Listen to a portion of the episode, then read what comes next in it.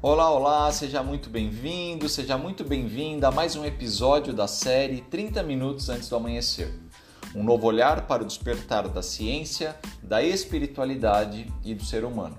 Meu nome é Tiago Rico e no podcast de hoje eu quero falar contigo sobre o tema Meu Bem, Meu Mal. Os contos infantis estão repletos de simbologias e metáforas.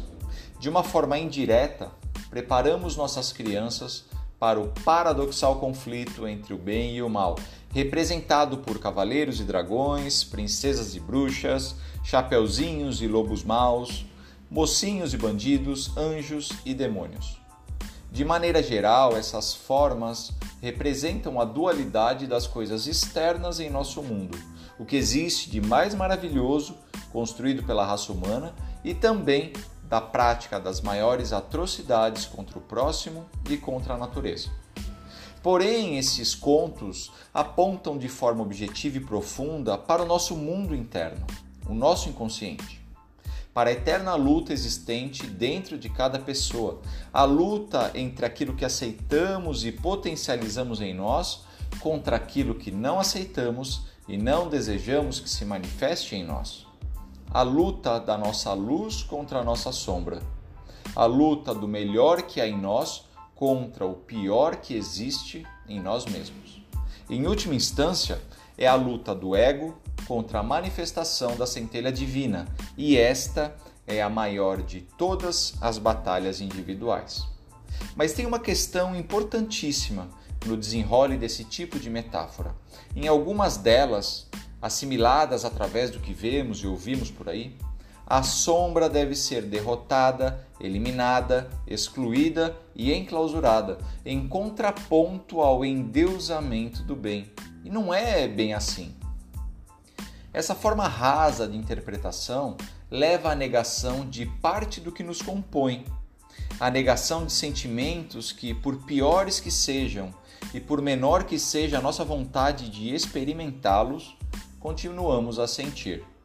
Eu falo aqui de raiva, inveja, orgulho, medo, ciúme, ódio, preconceitos, tabus, etc, etc, etc. E assim, sem saber, acabamos por projetar em nosso mundo externo a sombra que é impossível de sufocar em nosso mundo interno. Pois ela sempre escapará do calabouço mais profundo da sua inconsciência para se manifestar em formas de poder, opressão, medo, culpa e crítica.